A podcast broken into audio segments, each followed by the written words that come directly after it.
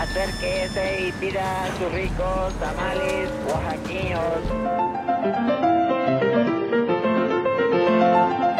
¿Quién dijo que la historia de México no podía contarse de forma entretenida? 365 días para conocer la historia de México.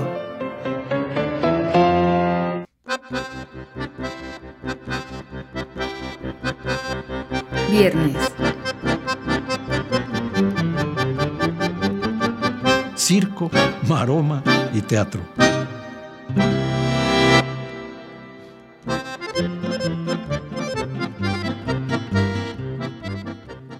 El teatro que cambió de nombre.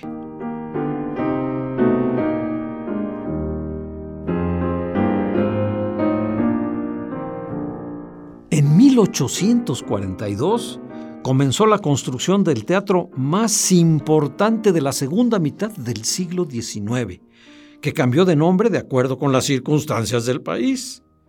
Fue Gran Teatro de Santana, Teatro Vergara, Teatro Imperial y Teatro Nacional. El nuevo foro hizo época por su diseño, por las compañías artísticas que se presentaron en su escenario y por ser el punto de reunión social más importante en las décadas siguientes. La idea fue de don Francisco Arbeu, famoso empresario de los espectáculos, y de Ignacio Loperena. Ambos coincidían en la necesidad de construir un nuevo coliseo, bien ubicado y con los adelantos técnicos más importantes del momento. El proyecto le fue encomendado al arquitecto español Lorenzo de la Hidalga y entusiasmó tanto al presidente Santana que aprobó personalmente los planos e involucró a particulares, así como al ayuntamiento de la ciudad, para que invirtieran en su construcción. Por ahí del 18 de febrero de 1842 se colocó la primera piedra de la calle de Vergara, hoy Allende y Bolívar.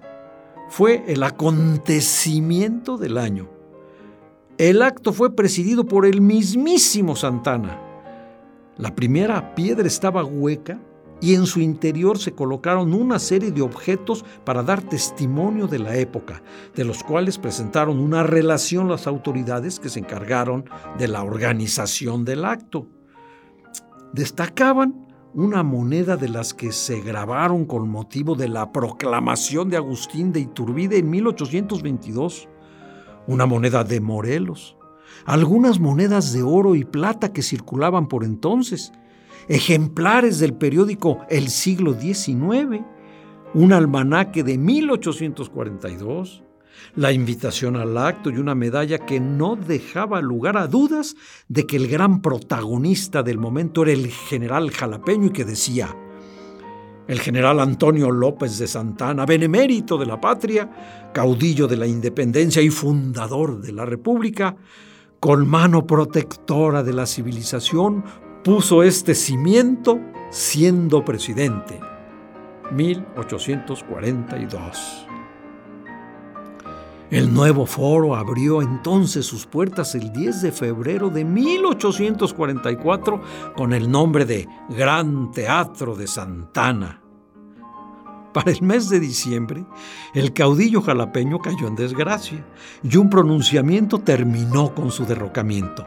Y así, Así como en febrero la sociedad se había reunido para celebrar la inauguración de su teatro, del mismo modo se reunió en el Panteón de Santa Paula para exhumar su pierna y arrastrarla por toda la ciudad, misma que había sido inhumada con todos los honores apenas dos años antes. Y por si fuera poco, la turba se dirigió al teatro y derribó su estatua que se levantaba en el peristilo del foro. Híjole.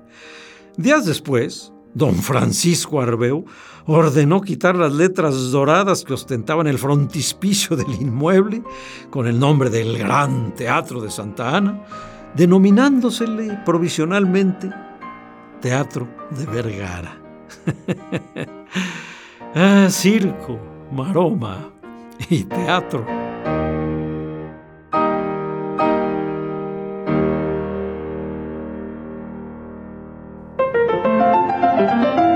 365 días para conocer la historia de México. Esta es una producción de Radio Universidad de Guanajuato y la Dirección de Extensión Cultural en voz del Teatro Universitario. Serie basada en el texto de Alejandro Rosas, 365 días para conocer la historia de México.